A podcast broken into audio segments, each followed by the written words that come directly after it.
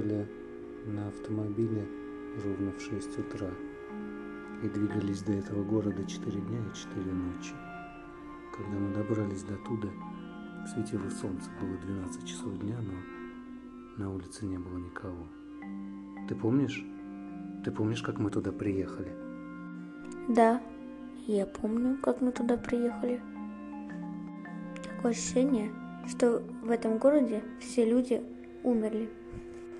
Мне тоже так показалось.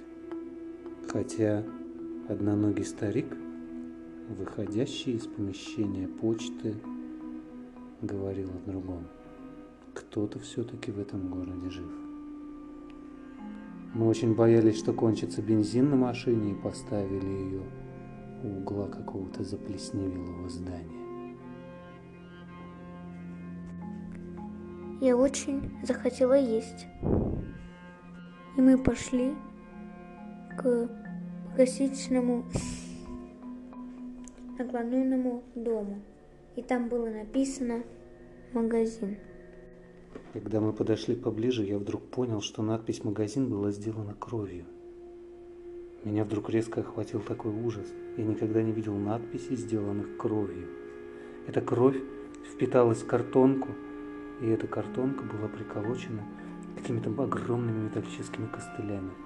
Они скрипели на ветру, и картонка билась об стену здания, издавая такой мерзкий, шипящий звук. Когда мы зашли туда, за прилавком, разломанным и серым, стояло непонятное существо. Мы подумали, что это могла быть продавщица, но мы не могли понять, мужчина это или женщина, и что было в его в руках, тоже было тяжело рассмотреть, потому что свет в магазине был очень тусклый. Ноги липли в какой-то жиже, это было похоже на кровь или желчь. И я боялся подскользнуться.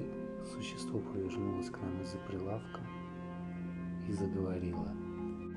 Хлеб уже закончился. Остались только нарезанное мясо. Будете есть. В этот момент она смотрела, но глаза ее были закрыты, хотя было понятно, что она видит тебя. Я пытался подвинуться вправо, потом подвинулся влево. Ее голова, смотрела на меня и продолжала ехидно улыбаться. Она предлагала мясо и на протянутой руке держала филейную часть. Мясо было какого-то странно темно-зеленого цвета и издавало какой-то странный запах. Попробуй, попробуй его. Все любят мое мясо. Я попытался развернуться, я вдруг понял, что это не мясо, это какие-то человеческие останки или останки каких-то домашних животных.